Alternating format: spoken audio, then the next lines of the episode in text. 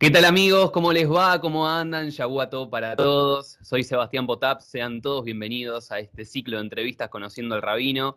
Hoy tenemos la posibilidad de hablar con el rabino Ariel Kleiner, ¿eh? rabino que actualmente está en Brasil. Hola Ariel, ¿cómo estás? Me permito tutearte, ya lo hablamos fuera de aire, así que te voy a tutear. Gracias por estar con nosotros. ¿eh? Así es, Yaguatov, muy buen día para todos. Muchas gracias Sebastián por recibirme en este espacio tan hermoso que es la radio FM High. Bueno, gracias a vos por estos minutos, gracias por tomar unos minutos del domingo para dialogar con nosotros. Eh, bueno, lo que a nosotros nos gusta es comenzar este ciclo de entrevistas, comenzar la nota, conociendo cómo es el pasado, cómo es la historia del entrevistado. Así que bueno, ¿qué nos podés contar acerca de cómo fue tu camino para llegar a ser quien, quien vos sos hoy? Muy bien, bueno, eh, Ustedes saben que en nuestra tradición judía, eh, a diferencia de otras tradiciones espirituales, no es que tenemos un momento particular donde hay un llamado, ¿no? Sino que eh, yo cuando cuento mi historia en vínculo con el rabinato, me gusta contar de alguna forma mi historia familiar, ¿sí? Mm. Eh, mi familia, tanto de mi padre como de mi madre, y especialmente de mi padre, tienen un vínculo muy especial con la tradición judía. Eh, mi abuelo paterno era una persona muy observante, muy comprometida con los preceptos, con las mitzvot. Y desde muy chiquito yo siempre frecuenté eh, la sinagoga. Mi abuelo, de, hecho, él eh, lideraba en algunos espacios, en algunas sinagogas de Buenos Aires, las tefilot, era también supervisionaba la kashrut, ¿no? supervisaba la kashrut, esa es la interferencia con el portugués, ¿no? Y, yo creo que de alguna forma es como que fui mamando eso desde, muy chiquito y una experiencia que me marcó, podemos decir, es que eh, mi padre, él eh, activaba eh, activó durante muchos años en la comisión directiva de la escuela Natanguesan, que fue mm. allí donde yo hice mi escuela primaria, ¿sí? Y en un momento, cuando yo estaba en la primaria, tengo recuerdos así de tercero, de quinto grado de la primaria, eh, éramos un grupo de familias que frecuentábamos eh, la comunidad, ¿no? Y a partir de ahí surgió ese grupo de, de amigos, de familias, amigas que íbamos eh, nos interesando por los estudios, íbamos estudiando un poquito más y cada vez los diferentes seminaristas y rabinos que pasaron por la comunidad es como que nos empoderaron mucho y nos dieron un rol muy protagónico. Siempre que se podían nos ofrecían para poder ayudar a, hacer Shilhait Sibur, a liderar los espacios eh, de tefilá y pronto nos, nos, invitaron a que podamos ayudar a la formación de jóvenes para la ceremonia de Bari Bat Mitzvah en el Talmud Torah. Entonces, ese espacio fue un espacio eh, muy marcante para mí. Claro. Em, a ver, yo te escucho y noto en todo tu análisis, toda tu, tu, respuesta, que evidentemente hubo un componente importante del rabino, del rabino como maestro, capaz, o de los distintos líderes comunitarios que te fueron invitando y abriéndote camino para, eh, digamos, insertarte más en la comunidad, así que eso lo guardo para después porque también quiero consultarte por eso. Em, pero a ver, continuando en esta línea, vos te, fuiste, digamos, adentrando cada vez más en la comunidad y el sentimiento o ellas, esas ganas de querer ser rabino fueron innatas, fueron construyéndose, fue un clic, ¿cómo fue? Entonces yo el secundario yo lo hice en ORT, eh, en la especialidad de computación, sí, me gusta mucho la tecnología hasta el día de hoy. Eh, y en sexto año de ORT, me acuerdo que ya las materias que tenían que ver con el judaísmo eh, ya no eran tan fuertes, de hecho me acuerdo que no teníamos hebreo, entonces yo ahí me acerqué hacia el seminario porque había algunas personas de este grupo de, la sinagoga eh, Bet de la sinagoga del Natán Gesan, que ya estaban estudiando en el seminario. Eh, entonces me acerqué para poder estudiar porque éramos un grupo, o sea, para mí el, componente social es muy importante. Yo creo que eso es una de las cosas que nos movilizan, ¿no? Tal vez ahí un poquito intentando responder la respuesta por donde vos ibas, Sebastián. Y, bueno, ahí empecé a estudiar, empecé a estudiar primero en el departamento prerrabínico del Seminario Rabínico Latinoamericano, en el departamento Abarabanel, y después cuando terminé ese departamento prerrabínico, que sirve también para hacer moré, morá, eh, ahí sí tomé la decisión de empezar el departamento rabínico Heschel, ¿sí? Como dice un rabino amigo, eso ya es un momento que es un camino de ida. Si bien no están así, porque tenemos muchos colegas que empezaron su, su, caminada, caminata espiritual por ahí, pero no finalizaron esa jornada, pero yo creo que hay algo de eso también. Eh, creo que hay algo también en el componente familiar, como traía muy fuerte. Yo mm. tengo eh, un, primo que también es rabino, Joseph Kleiner, hoy en día vive en, Israel. Nosotros compartimos el mismo abuelo paterno que yo hacía referencia. Entonces, eh, si bien que no, creo algo así de, del ADN rabínico, que no existe una cosa así, pero alguna cosa ahí de algún modo de este abuelo que yo entiendo que influyó también en, nuestro eh, modo de, ver la observancia en el compromiso con la mm. tradición judía. Totalmente. Em, y mientras vos concluís el secundario, continúas tus estudios, digamos, para rabino, y a la par de ello, em, te especializás, vas a estudiar eh, gestión de las ONG. Algo así es la, la carrera, el título, ¿no?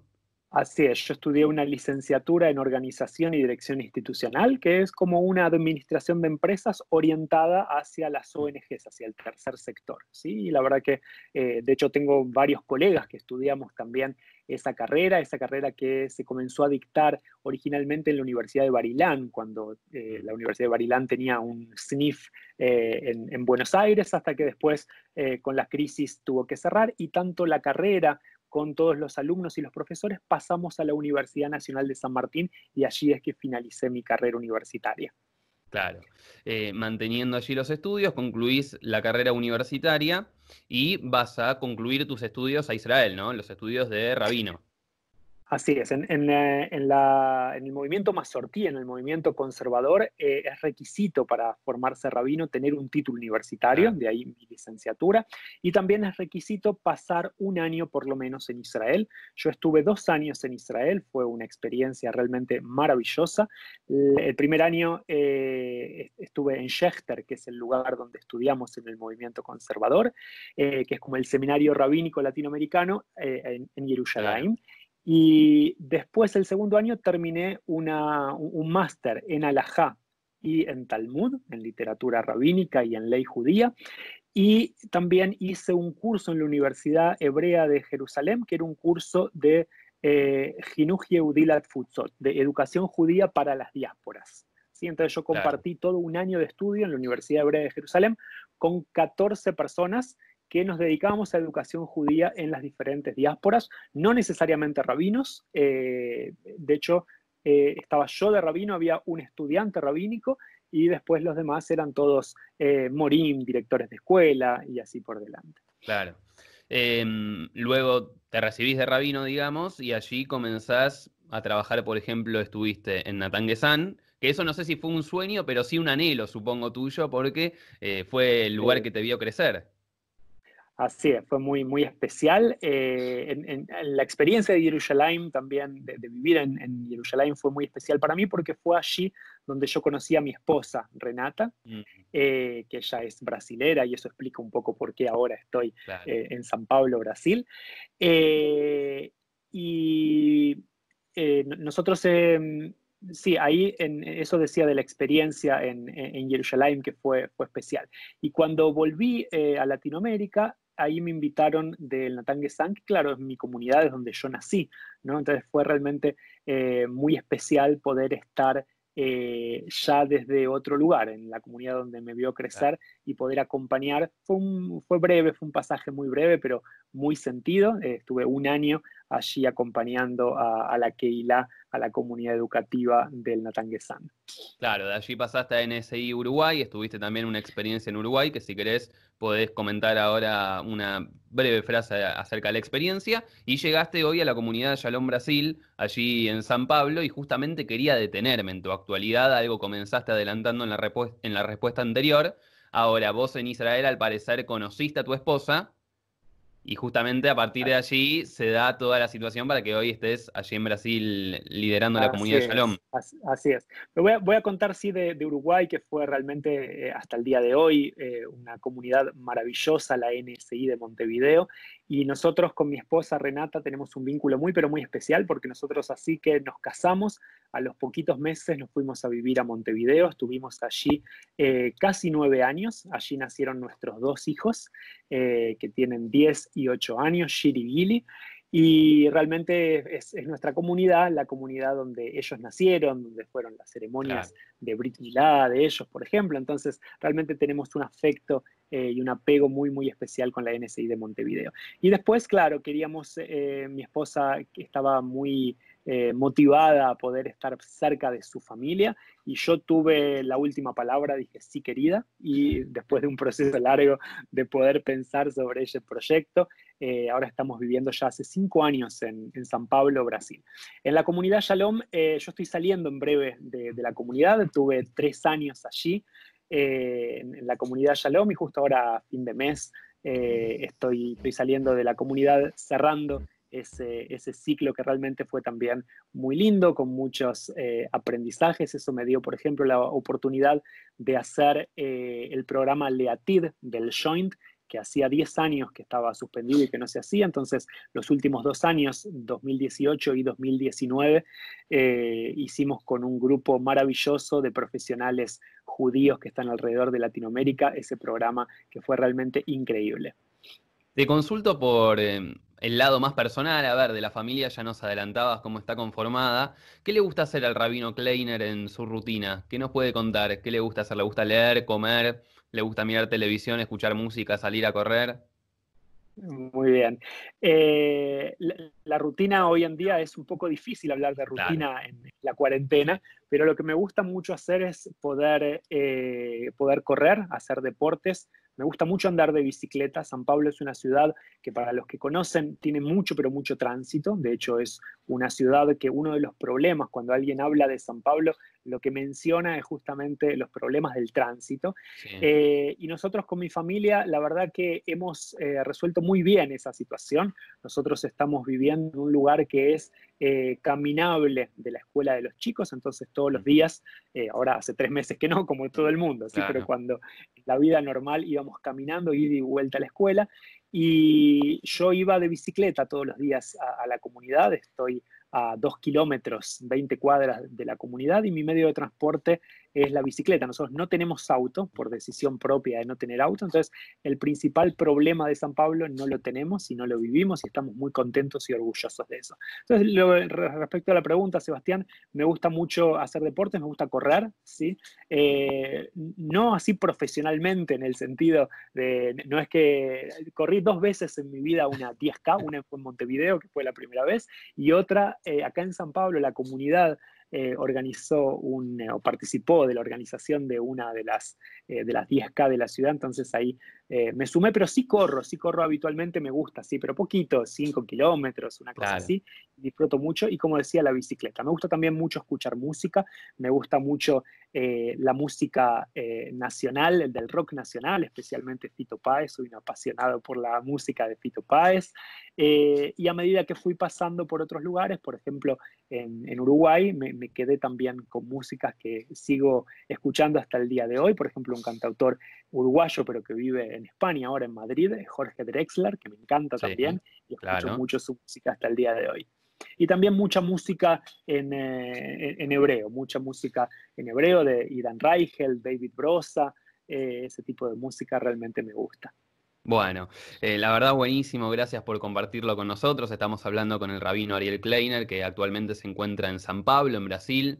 Eh, aprovecho para consultarte acerca de esta situación del coronavirus, algo que ha puesto en vilo a todo el mundo eh, y que Brasil se ha destacado por ser uno de los países que para mucha gente peor ha manejado la pandemia, ¿no? Que más allá de que las cifras hablan por sí solas, también eh, contactos a diario que uno va teniendo con periodistas mm, o distintas personalidades de la comunidad de Brasil eh, sostienen lo mismo. ¿Qué nos podés contar acerca de la actualidad de Brasil en cuanto al coronavirus eh, y qué se dice allí?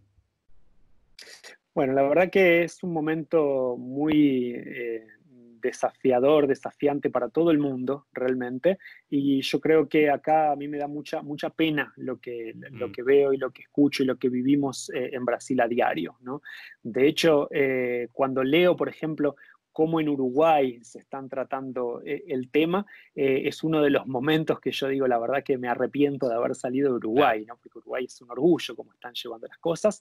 pero bueno, creo que vivimos un momento que, va, que, es imprevisible el, futuro, siempre lo fue, pero especialmente quedó claro con esto de, la pandemia.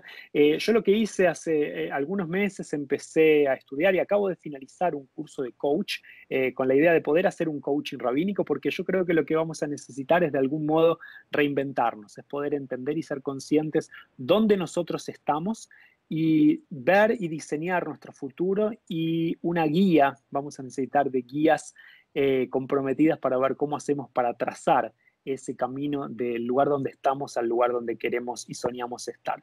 Eh, eh, es difícil, estamos acá realmente todos tristes y preocupados con lo que pasa en Brasil, pero a su vez eh, estamos optimistas, sabemos que esto va a pasar. Em, para mí fue muy interesante uno de los primeros encuentros que hicimos en unas lives eh, con un médico en la comunidad de Shalom, eh, que es especialista con enfermedades infecciosas. Él lo que decía es, nosotros sabemos que esto va a pasar, que este virus va a pasar, no sabemos cuándo, es verdad, pero va a pasar.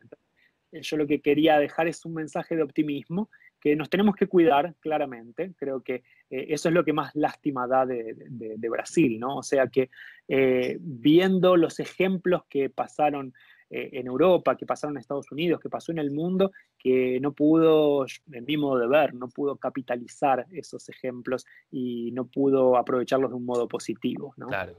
Vos hacías hincapié en una palabra que es reinventarse.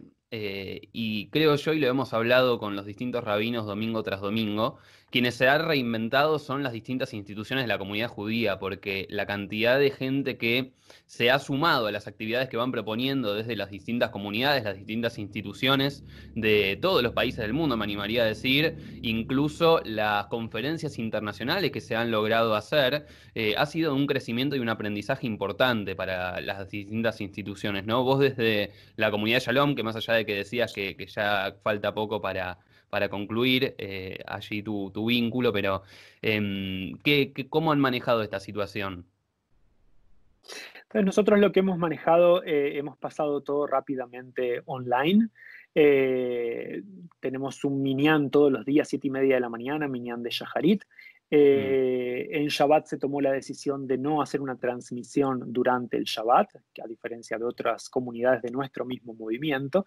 Eh, por lo menos por ahora, después se sabe que en algún momento esa decisión va a ser repensada en, la comunidad y lo que se estaba haciendo hasta ahora es una una preparación para el Shabbat y en algunos momentos también, especialmente los grupos de la, la Noam, ¿sí? están haciendo eh, Abdalot con los diferentes grupos. ¿sí? Entonces esa es la, decisión que se ha tomado y yo creo que hay algunas cosas, Sebastián, que yo veo que esta pandemia nos va a dejar eh, de modo positivo. ¿no? Yo estoy resaltando en estos días la puntualidad que hemos aprendido a tener. ¿sí? Pues las cosas empiezan en el horario correcto finaliza en el horario correcto. Yo personalmente, que siempre fui muy obsesivo con, los tiempos, mm. para mí es muy bueno eso que está pasando y espero que eso eh, haya llegado para quedarse con nosotros. Eso por un lado. Y otra cosa que veo muy buena es que veo muchas instituciones eh, participando, haciendo redes y, trabajando en conjunto, ¿no? O sea,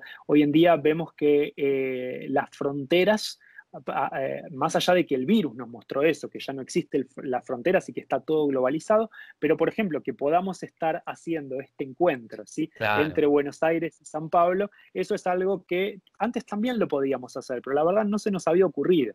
Y yo creo que esto es algo maravilloso que la pandemia no, nos va a dejar, que podamos, no sé, yo en estos últimos tres meses, como todo el mundo, participé de un montón de clases, de capacitaciones, reencontrarme con colegas, con familia, realmente está siendo en ese sentido brillante y yo creo que eso sí vino para quedarse y tenemos que inspirarnos y continuarlo.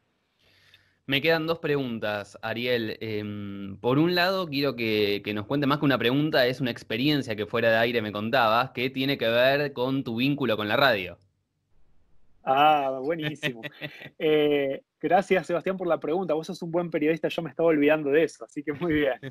Eh, mi vínculo con la radio empezó cuando yo era chico, yo iba a Hebraica, en Buenos Aires, en la sede de Sarmiento y también a, Pilar en algunas oportunidades, y teníamos un taller de radio. Eh, y entonces ahí con un grupo de, amigos eh, empezamos a, participar de ese taller de radio. Después me acuerdo en un momento hasta nos, eh, nos motivó intentar hacer un programa de radio, hasta llevamos un demo. Habíamos sido aceptados y hubo un problema con la radio, me acuerdo la semana que íbamos a hacer el lanzamiento y finalmente la idea quedó por ahí. Pero otro vínculo es muy especialmente justamente con esta casa, con FM High. Eh, cuando yo estaba, cuando era adolescente y participaba muy activamente, como conté, de la comunidad del Natangue-san, en un momento teníamos eh, un Hassan, el, el, Hassan Gustavo Heyer, que él, tenía un programa en, en, Radio High que justamente funcionaba los domingos de mañana, se llamaba Falafel el programa, y yo con una persona más de ese grupo, o a veces nos turnábamos, éramos los telefonistas. Entonces, en el programa de radio se ponía una música y había una pregunta y las personas tenían que llamar y responder. Y levantábamos el teléfono y decíamos, falafel, buen día, falafel, buen día. Esto fue uno de mis vínculos. Y me acuerdo algo muy gracioso que llegaba a mi casa eh, domingo de mañana, después de dos o tres horas de estar atendiendo el, teléfono en la radio, sonaba el teléfono en mi casa y yo levantaba el teléfono y decía, falafel, buen día. Así que ya iba con esa inercia maravillosa. Qué bueno, qué bueno. Gracias por compartirlo. Y me voy a aprovechar de que estás compartiendo cosas con nosotros, recuerdos eh, y, anécdotas para eh, agradecerte y a la vez consultarte, pedirte. Nos gusta terminar este ciclo de notas, de entrevistas, eh, consultándole al entrevistado si podría compartir algún objeto o algo que le represente significativo y lo quiera compartir con toda la audiencia o aquellos que nos están mirando en este momento. Muy bien, gracias Sebastián por la pregunta. Yo lo que quería compartir con ustedes en el día de hoy es este objeto muy conocido por todos nosotros, que es un shofar. ¿sí? ¿Y por qué elegí el shofar? Porque es algo que tenemos que conseguir, y más en este momento eh, desafiante del mundo, necesitamos escuchar nuestra propia voz interior y poder hacer que salga hacia el exterior que nos pueda eh, motivar. Yo creo que eso es uno de los mensajes. Hay una Mishnah muy linda en el Tratado de Arroyo Yaná cuando se preguntan por eh, el toque del shofar y dicen, ¿qué, ¿qué, pasa si tenemos un shofar adentro del otro y lo hacemos sonar? ¿no? Y realmente es algo un poco raro, ¿cómo es la imagen que un dos shofar, uno, uno adentro del otro? Pero la Mishnah responde, si lo que suena es el shofar de adentro, el interior, entonces cumplimos con la mitzvah del ishmoa, con el shofar de escuchar la voz del, del shofar. Entonces mi deseo para estos momentos eh, que nos desafían como mundo, como humanidad, es que podamos cada uno de nosotros escuchar nuestra propia voz interior y que la podamos eh, expandir y compartir con todo el mundo. La verdad, interesantísima charla, Rabino. Gracias por tus minutos, gracias por esta conversación. Ha sido un placer dialogar con vos, un placer conocerte. No te conocía personalmente, eh, por lo menos a través de una pantalla. Así que bueno, gracias por compartir tu historia, tu presente y, tus análisis con nosotros. ¿eh? Muchas gracias, Seba. Muchas gracias a toda la audiencia, a todos los que están mirando también. Un placer poder participar. Gracias por la invitación. Gracias. Eh, el rabino Ariel Kleiner es rabino que actualmente se encuentra en San Pablo, en Brasil, dialogó con nosotros. Soy Sebastián Potap, esto fue Conociendo al Rabino. Hasta el próximo domingo, nueve y media de la mañana, se quedan con Barrio High. Chau, gracias.